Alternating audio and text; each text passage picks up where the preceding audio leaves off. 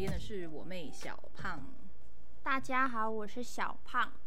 是的，今天第一集想来跟大家聊一下疫情前最后一次的出国经验。你最后一次出国什么时候？嗯，前年呢、日本。二零一九是不是？对，哦，我也是二零一九，但你的没什么好讲的，先讲我的好了。哎 OK，反正我最后一次出国好像是二零一九年十一月底左右吧。我一次去了两个国家，一个法国，一个马耳他。去干嘛？我就是想去，就是那几年就是工作压力比较大，加上我近几年有就是在生日月十一月的时候会想要安排出国逃出国的习惯，这样，所以每一年都会安排不同的国家，然后每一年去的时间都越来越长，越来越久，国家都越来越远，这样子。移民算了。我的确是蛮想的啦，但就是哦、呃时候未到。对，一晃眼哇，也一年半以前了。反正那个时候就是第一站就是飞法国，我记得那个呃，应该说行程很满，只是我规划时间很很赶就对了。因为那一年我几乎十十一个月、十二个月都在飞来飞去，光那一年我大概就飞了九个国家。九个国家，对，听起来蛮蛮可观的，以后再跟大家有空再跟大家分享好了。总之那一年就是来来回回的出差，尤其是一九年的年末，我大概回台湾五天之后，我就立刻就要再飞法国。然后当时是人生第一次飞法国嘛，所以反正没有时间准备啦，就大概找了一些就是观光客才会去的景点。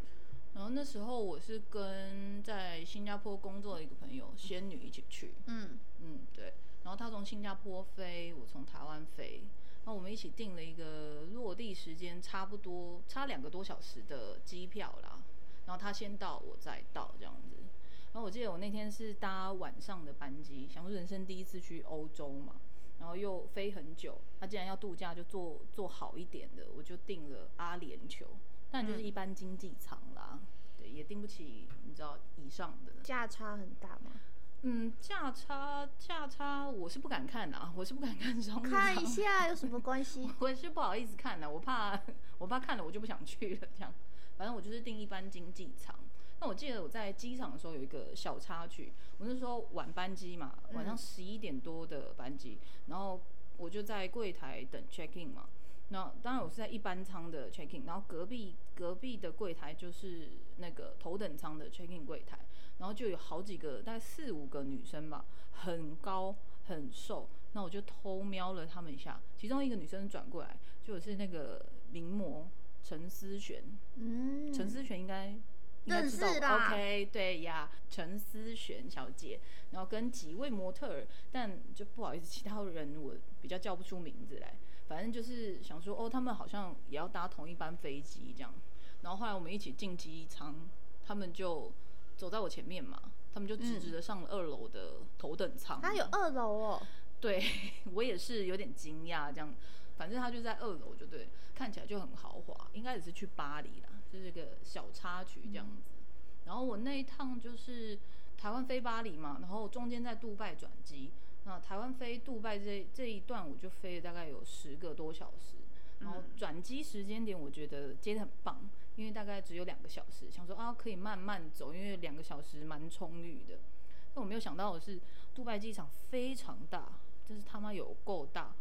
我下飞机准备要走去转机点的这一段路，我大概走了半小时，我都没有看到任何就是要去转机的那个路标就对了。嗯，然后我走了很久都没有，然后发现我刚刚同班机的人要转机的，通通都手刀在飞奔的，只有我一个人在那边慢慢走这样。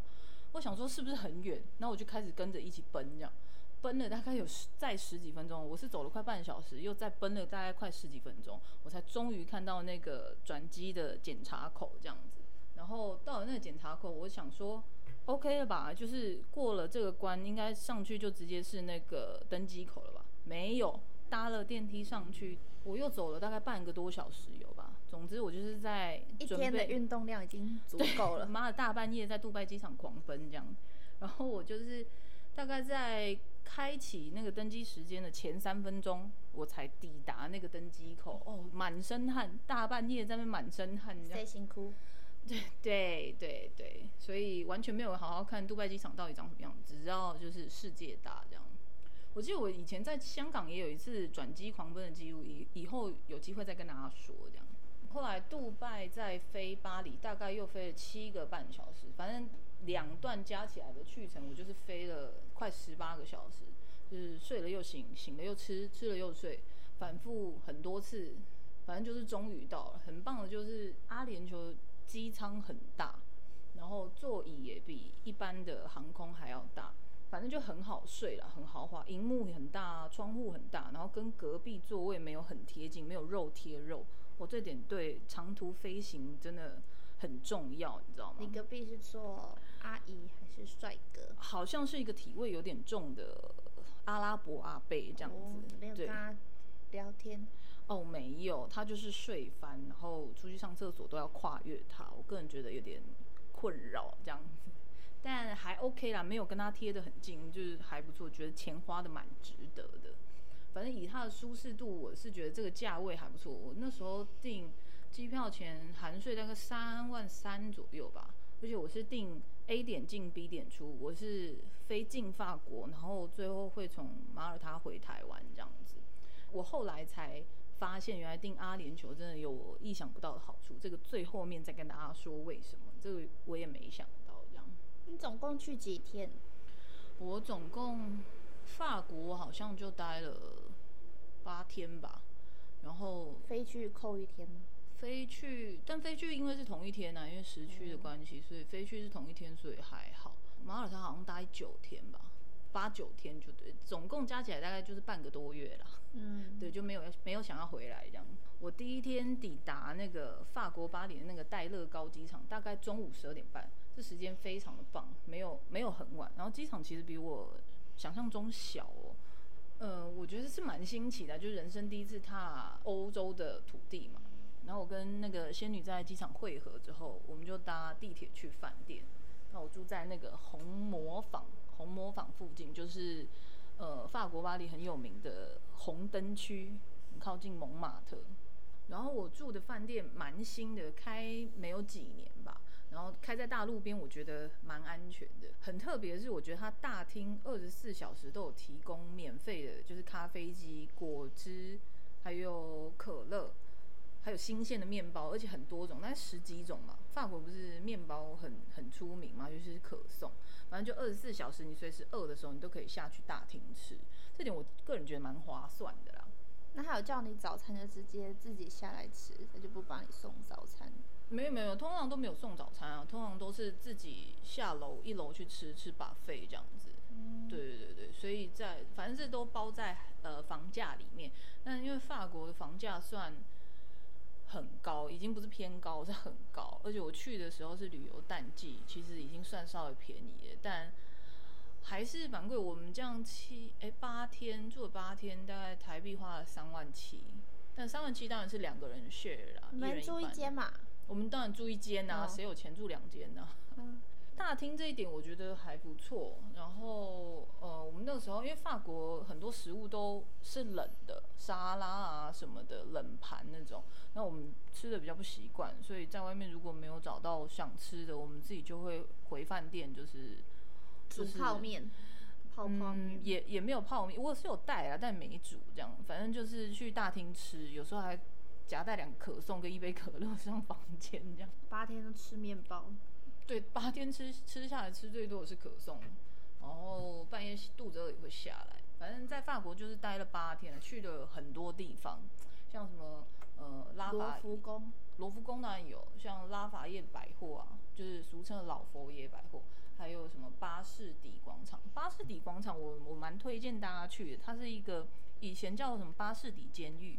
后来改成一个好像纪念广场，他那时候就改成市集，周四跟周日都有一个市集，然后我们就去，我们是去礼拜天的，哦，那个市集很优秀诶，很多手做的啊，卖花的啊，新鲜的呃蔬果。然后你没有买纪念品给我？我有好不好？不是马耳他有买吗？哦。呀，法国没有哦。法国那时候有啦，我买了一条丝巾给我妈，就是，就但她也没看到她在戴，就对了。我也没有。对，那个市集蛮推荐大家去的。然后也有去马黑区，可能有去过法国人就知道马黑区，它是一个我不知道该怎么形容那一区，很好逛，很多小巷子可以挖宝，跟马没关系。呀跟马没有关关系。我是不想问这种没知识的问题。哦 你问了呀，你问了。对，然后马黑区，我觉得它那一区比较特别的是，它的那一区的建筑特别美，而且很多转角的咖啡厅很很有当地的味道，就对了，跟你在市区看到的咖啡厅有一点不一样。这样国外的建筑是不是都有设计过？他们空拍的时候都会有一片很整齐，对，而且百年前就弄好了，不像跟台湾的不一样。不要讲那么直接嘛。台湾上公拍下去就是铁皮屋啊，还有什么？们只能远拍啊，呀？没错，嗯。还有还有蒙马特有一个有一个叫我爱你墙，它就是它其实就在一个很小的公园里面，然后呃用那种土耳其蓝的瓷砖贴满，然后上面贴满了各国语言的我爱你这样，室内的，没有室外的，它所以在下雨的话，没有它是室外的啊，它在一个公园里面呢、对啊。公园里面的一片墙啊，它印在瓷砖上。哦，对，印在瓷砖上。然后还有一个往上走一点，有一个叫小丘广场。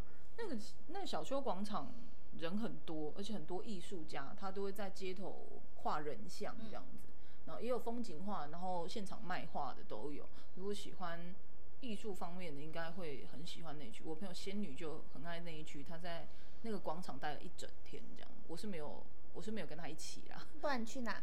我就在往上走啊，它就是一段一段，它其实都是山路，爬死，你知道，对胖子来说，爬山路真的是，嗯，就是很棒的挑战。反正就是下面就是我爱你墙嘛，再往上走，中间当然有很多可以看看停停的地方，但比较著名就是中间那一层的小丘小丘广场，然后再上去顶端就是圣心堂一个大教堂。然后那里就可以俯瞰，就是整个巴黎市区，应该没有到整个巴黎市区啊，就是那一大区的一个市景就对了。那你走上去，然后下来，你也可以选择付一点钱搭缆车下来。缆车。对，缆车就有点像猫空缆车，但再再美一点的猫空缆车这样子，很贵吗？不贵，但我有点忘记多少钱，应该也是四五十块台币吧。哦一趟这样子，好像算下来好像是这样。然后当然有去巴黎圣母院嘛，但就很不巧的是，我们是二零一九年十一月底去的嘛，然后圣母院在那一年二零一九年的四月大火，然后烧烧了大半吧，所以我们也没有进去，就只能在外面看它，烧了大半的遗迹。呀，就是烧了大半的残骸早知。道就早一年去。也也不是这样说了，早一年可能还没有钱去法国这样子，就刚好是在那边，就那个时间点刚好看，反正就是有亲眼看到他了。然后他的旁边，应该说附近啦，有一间很有名的百年旧书店，叫莎士比亚书店。我想去，哦，真的吗？嗯，嗯，很我棒。喜欢书。莎士比亚书店，他是说，我记得那个书店是说，以前莎士比亚还没有成名的时候，有在那个书店就是住过一段时间，然后写作就对了。然后后来现代人会知道这个地方，是因为金城武多年前拍了一个长荣的《I See You》这个这个微电影广告嘛，有一幕就是在那个莎士比亚书店门口拍的。特别飞过去拍那一幕吗？呀，长荣花钱请他飞过去拍的。哦对，然后就是有出现，所以那个景点变成很多亚洲人都知道，就会很多人去朝圣。书店的确很旧，然后很有有在经营吗？有有有在经营，也有在卖书这样子。然后你还可以，它有开放，你可以上上楼上二楼看一下莎士比亚以前写作跟住过的地方。你有去吗？我有去啊，你有闻到旧书的味道吗？旧书倒还好，可是里面非常安静。然后他拍照也叫你说，就是那个快门音，对对，快门声要关掉这样子。反正蛮值得去一趟拍照，但人很多就对了，人真的很多。哦，我还有买他一个纪念品，是一个呃帆布袋，然后是莎外面就是印着那个莎士比亚书店的一个轮廓，建筑物的轮廓这样子。又没有买给我。因为那个不便宜，那个好像六百多块吧。反正当时就是觉得，既然来了，我也我也不会买发文书回去，干脆就买一个帆买一个帆布袋这样。太没有诚意了。我花钱我去度假，当然买给我自己啊。然后我也有去塞纳河搭那个观光游观光船游河，然后可以经过巴黎铁塔。我是有上网做了一下功课，这个是我唯一有做功课的一个景点，这样子不。然你其他都是随便我。其他就是大概抓了名字，然后去现场 Google 地图 走一走，看一看，哦，这个景点有什么有什么大景点需要去看一看、踩一踩的这样子。然后我搭那个观光船游河的时候，我是事先先上网订了一个套票，就对了，很便宜，才两百多块台币而已。然后呃两百多块台币买一送一就对了啦。所以你跟仙女对我跟仙女一起去，share，没有，就是一人一张啊，对啊，反正就两百多块。然后我记得网络上有特别交代说，最好搭，因为它有很多个时段，好像每个小时有一班船，然后你你只要在那一天你定的那个日期，任何一个时段它开放去的时段，呃，你要搭哪一个时段的船都可以。然后网络上就有教说，最好一定要搭晚呃傍晚那个时段，大概可能是比如四五点左右上船。拍夕阳哦。不是它的它的用意就是你上傍晚上了船，你可以看到日景跟夜景，因为游河的时间大概就是一个小时左右，然后它会绕着那个塞纳河转一圈，当然没有全部转完，可是它也开蛮远的。那中间后段会经过巴黎铁塔这样子，你傍晚上船，你就会呃有点像淡粉色的那种夕阳。游艇那种吗？游没有，它就是观光船，你可以坐在下层，然后你也可以坐在上层散红。我们就是在上层散红的那没有一群人，晕船吗？没有没有，蛮稳的，然后人很多，而且非常冷。我们就是疯子，想要在外面看巴黎铁塔这样子，非常冷。然后你就傍晚的时候看还蛮美的，还会经过什么罗浮宫啊，然后呃什么奥赛美术馆啊，然后大概到天色暗的时候，你就会到巴黎铁塔那里。然后巴黎铁塔晚上都会开灯，有点像灯光秀那样会闪灯。然后呃，塞纳河那天反正傍晚的行程会建议傍晚到晚上就排这样就可以。然后我在生日当天去了凡尔赛宫，凡尔赛宫蛮远的，从那种呃，因为我们是也是订那种套装行程套票，所以从市区搭他们的巴士，然后去单趟大概四五还是一个小时的车程吧。然后去的那时候因为冬天嘛，蛮冷的，冬然后生日当天去没有任何优惠，哦，但在馆内有一间看起来很贵的餐厅，吃了很好吃的闪电泡芙跟甜点。因为法国不就甜点有？什么是闪电泡芙？嗯，它长得不像闪电，反正它就是一个很甜的、很甜的，苦力姆那种吗？就是巧克力，有点像手指手指甜点那一种吧。反正大家都简称它闪电泡，这也是仙女跟我说的，我也不知道为什么。但就是蛮甜，我好像是焦糖口味的吧。法国当地的特色甜点，对对对，特色甜点跟他们可颂一样有名。只有在凡尔赛。没有没有没有，到处都吃得到，只是我们是在凡尔赛宫里面的一间餐厅里面去吃的那一间，因为他其他餐点吃不起，所以我们吃了甜点就出来这样子。嗯对，然后凡尔赛宫就去了一整天呐、后来还有去什么情人索大桥啊，还有什么凯旋门啊、香榭大道那种，当然就是观光客一定要去拍照打卡的嘛。然后罗浮宫比较特别，罗浮宫离我们住的地方不远，但那天是我一个人去的，本来为为什么？本来是我跟仙女要去，可是我实在很对不起她，因为我那时候去的时候，呃，我属于一个发烧感冒的状态。我好像去巴黎大概第三天还第四天吧，我半夜就开始发烧，可我精神很好，就是半夜就是会热你说你。是二零一九？Yes，对对对，疫情之前这样子。哎呦，你现在发烧会被隔离。对，现在也不敢随便咳嗽，但当时就是可能太干吧，我已经床头周围都已经放满了水，可是法国的那个气候可能可能我有点受不了，所以就是第三天还第四天就开始发烧，然后都在半夜发烧，然后我好像睡觉都有打呼，而且很大声这样子。然后仙女又是一个很浅眠的人，所以她已经被我吵的大概好连续好几天都没有睡好了。然后那天罗浮宫好像是我们在巴黎的倒数倒数第二天吧，他那天早上起来他就说罗浮宫他不去了，他要睡觉这样。我说哦为什么？他说哦因为你一直打呼。我说哦 I'm so sorry。然后气氛一阵尴尬。也还好啦，我相信他会原谅我，我就生病嘛。但罗浮宫票我都买了，我当然要去啊。所以我就去了，我就一个人去，然后我有看到蒙娜丽莎本人，我本人是没有什么术艺术涵养啦，我就是只认识一些我认识的这样子，就看到蒙娜丽莎本人，她就是人很多嘛，那一区是唯一一区。我以为你要说她人很漂亮，你不要停顿那么久。嗯就是反正那一区蒙娜丽莎那一区就是唯一一区是需还需要再排队，然后轮流到她前面看的。哦，轮到我的时候，我实在有点惊讶，因为他本人实在有够小一个哎、就是好小一个框这样，然后它亚洲附近还围一个圈，一个一个有围封红龙锁线，然后你只能没有到封锁线啊定的。距离看他，然后还很小。他本来就是他，我以为他很大一幅啦，但他本人看就是一般的画框大小，也蛮小的这样子。然后对，跟电视上长得一样，这样子没有什么特别你有。看出什么密码吗？我本来想看两眼就走，然后旁边的警卫姐姐一直说啊，你怎么不就是用英文说，哎、你怎么不多看一下，然后拍照拍照啊，可以跟蒙娜丽莎拍照。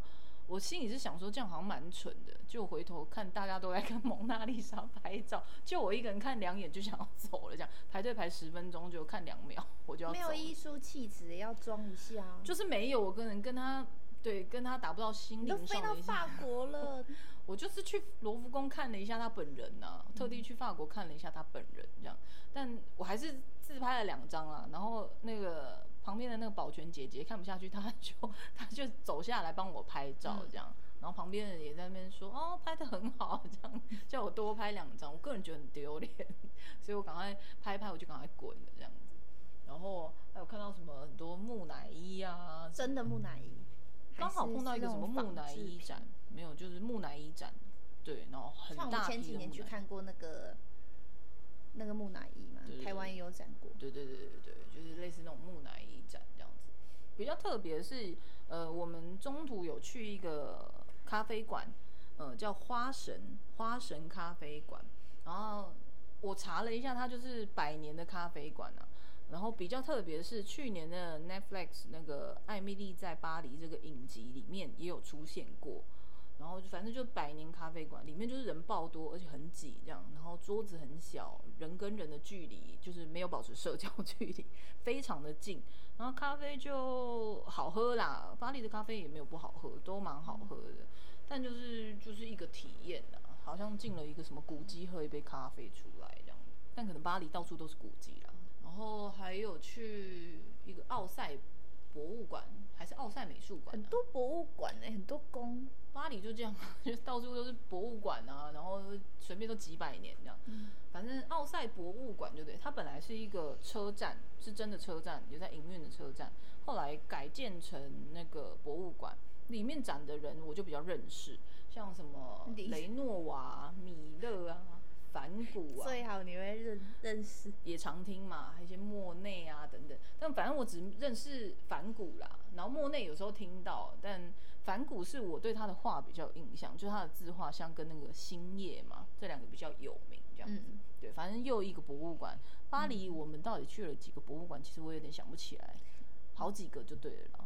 反正巴黎也没事做啊，嗯，然后你回来有培养出一点没有艺术气质 nothing yes nothing 对。那最后一个最后一个重点，此此趟去巴黎的最重要的就是去巴黎铁塔下面看他本人，所以我就在要就是要离开巴黎的当天早上，因为我们是下午的班机，准备要去飞马耳他嘛。当天早上起个大早，我又一个人去，反正仙女要去别的地方就对了，我们又分开了。嗯，有我们两个成熟的大人就是又分开了，然后我就最后一天我就去自己去了巴黎铁塔，而且还坐那种室内公车，瞬间都觉得自己很棒。什么室内哦？巴黎市区的室内公车这样，嗯明明就跨博，但你真的在那像那个轻轨那种。轻轨，哎，没有没有，它就是一般公车这样哦子，对对，但还蛮新的啦，公车还蛮新的。然后反正我就自己去，然后觉得自己很厉害这样子，对。然后我就去到巴黎铁塔，而且很特别的是，巴黎呃观光景点周围都有很多那种黑人，看起来好像很可怕，然后他身上都会挂满大大小小那种巴黎的巴黎铁塔的那种饰品啊、钥匙圈呐、他在卖是不是？对，，他在卖，就是摊贩，流动摊贩，他自己就是一个摊。他自己就是一个摊，他们没有摊在地上，他们全部挂在自己身上。哦反正他们就是摊贩，而且我觉得只有几个都还没有关系，可是他们是放眼望去，大概至少四五十个这样的，然后所以他们是铁塔下的风景。不止铁塔，到处都是啊，什么呃罗浮宫也是啊，博物馆前面博物馆前面比较少，但巴黎铁塔下面哇为之惊人啊这，样很很厉害耶，不用租金呢。尤其是像看到那个黄皮肤的亚洲人，他们就会觉得肥羊来了，很好宰这样，殊不知我跟看到鬼一样，立刻跑。为什么？你就会觉得哇，他们很靠近，然后每个都很高大，然后一直讲一直讲，一直跟你讲法文，你就听不懂啊。但你又很想走，你跟他说 no no no no，thank you thank you，然后他也没有要让你走，也听不懂你在讲什么，这样最后可能会打起来。所以为了他的安全，我以为你是钱花光了，所以赶快跑。也不是我怕他抢我的钱这样。法国很多很多人都会说小心扒手，的确扒手很多啊，所以我们这一趟包包都顾很紧啊，钱都那种绑在自己的身体上面，都不敢外露这样子。法国也会扒手很多吗？法国本来就扒手很多，欧洲扒手本来就很多，不像嗯，不像台湾治安这么好啊。老实说，虽然它是一个很时尚的国都这样子，对，但对啊，法国大家去法法国还是要小心一点这样子。所以法国比较适合团体行动嘛。我觉得不需要、欸，我觉得个人去就可以了。只是你要真的要稍微做一下功课，不要像我一样，就是 稍微找个大景点。我就是对自己很有自信。欧被啪啪照，反正当时就，我当时那整年都在出国，真的是完全没有时间好好的研究这样。尤其法国又没有去过的新的国家，欧洲我也没去过，所以一切什么交通啊、文化什么都要重新查。但我就是没有，我就是仗着自己出国很多次，想说应该就是差不多吧，应该就可以吧。反正很多东西都是现场找。去法国给大家几个建议，就是你欧元要带够，然后卡里面的额度也要够，还有就是网络，网络一定要买比较快的那种网络 SIM 卡就对了。反正 Google 很重要啦，Google 很重要。对对对，一定要买，就是网络上人家推荐，就是比较不会容易断网的，甚至可能是呃那个里面的容量比较大的哦，在那边找路实在很重要。打开 Google 地图，它连那个公车路线它都会告诉你，非常的方便，而且很准这样子。反正巴黎就是对很慌乱的去了一趟。其实这一趟旅程我主要是马耳他啦，巴黎只是顺顺便顺便还顺便了八天。对 对，反正都要去了，就干脆待久一点这样。那你还要想，还会想再去法国吗？会啊，但就会想要第二次去，可能就会比较放松了。这次去就是全程有一半有点紧绷，因为呃，就是很多人都说法国很危险啊，小心那种那个什么呃那个什么扒手扒手啊，很多小孩可能会靠近你啊。地铁地铁的确是蛮脏的，地铁站也的确蛮脏的，然后很旧这样子。可是你就是因为可能不晓得为什么我们去的时候没有什么亚洲人，所以几乎只有我们两个亚洲女生那样子，所以走在路上都很显眼。我记得有一次我们走在要回饭店的路上，它是一个，因为我们住红磨坊附近嘛，它其实附近就是灯红酒绿，很热闹。然后我们走在晚上七点多有，走在像那种公园的林荫大道，其实蛮多人的哦，大家就有点像饭后在那边散步这样子。然后走着走着，我们就走在中间，我就突然往左边一看，跟四五个黑人里面的其中一个黑人对到眼，然后他突然快步大步的走向我这边，嘿嘿嘿嘿嘿，然后我想说嘿沙小，立刻吓歪，赶快拉着仙女的手狂奔呢，然后走，然后他一直靠近我们，他也没有要停下来哦，然后我就看了一眼，实在太害怕了，然后走走走。然后抓着仙女的手一直往前走，看到前面有两应该是法国男生，嗯。然后两个人就是走在我们比较前面的地方，我就立刻手刀贴到他们旁边去，然后那两个法国男生就这样低头看了我一下，我就给他一个就是尴尬又不失礼貌的微笑，看了他一眼，然后再看一下后面的黑人，然后他朝我的眼睛的方向看过去，他看一眼他就大概知道发生什么事，然后他就跟我点点头，然后他就陪我们走了一段路。然后那个黑人看到我们旁边突然有人了，他才停下来哦，但还站在原地，就是看着我们。所以你觉得他要做什么？我不知道他冲他小，我是说我不知道他要干什么，可是就是他冲过来的那个速度非常快，你就是不知道他要干什么。我们看起来就是一脸豪宅，一脸很憨这样肥羊这样走在路上这样子，然后我们还化个全妆，想说去发巴黎 就是要漂亮一点失。失去你的 fashion。很多人就说去巴黎，你最好就是穿邋遢一点、朴素一点，人家可能会以为你是当地人，就是比较不会对你怎么样。但观光客没办法，我就是要去度假的啊、我不想每张照片拍出来都素颜，当然要大浓妆的。结果，对，的确是素颜的照片不能 po，当然了、谁能 PO 啊？我是没有这自信。对啊，反正下次再去巴黎的话，可能会比较心情可能会放松一点啊。对啊，不然这次去有一半都在顾包包，就会有点。对啊，哦，我们还有去一个很远的，在法国迪士尼站那边的一个 Outlet Outlet，但我当时本人在发高烧状态，所以我也没有心情逛。仙女倒是逛的非常的开心，买了非常多东西，然后她 带着这些包包要再去马耳他。我有提醒她说：“你记得我们还有一个国家要去吗？我们不是要马上回台湾哦。”他说：“嗯嗯，我知道。”然后每一个精品店他都很乐意的去排队，看到那个说：“天呐，打折！”然后在那边：“天呐，太便宜了！”我从头到尾都没有讲话，他就一直这样此起彼落的一直告诉我这个牌子几折有多少多多少折扣，多便宜。平常在研究哦。呀，多少对他可能就是可能在新加坡工作压力太大，关太久，然后我都没有在听。我说哦是哦是哦是哦，然后我就晃去旁边等他，他就一个人买，非常开心这样，可能是最大的收获吧。这一趟这样，巴黎去完之后，我们下一个就会接着去马耳他了啦。马耳他才是我这次这趟旅程真正、真正想去的地方。这个就下一集再跟大家分享。好的，好啊。那今天就到这喽，拜拜，拜拜。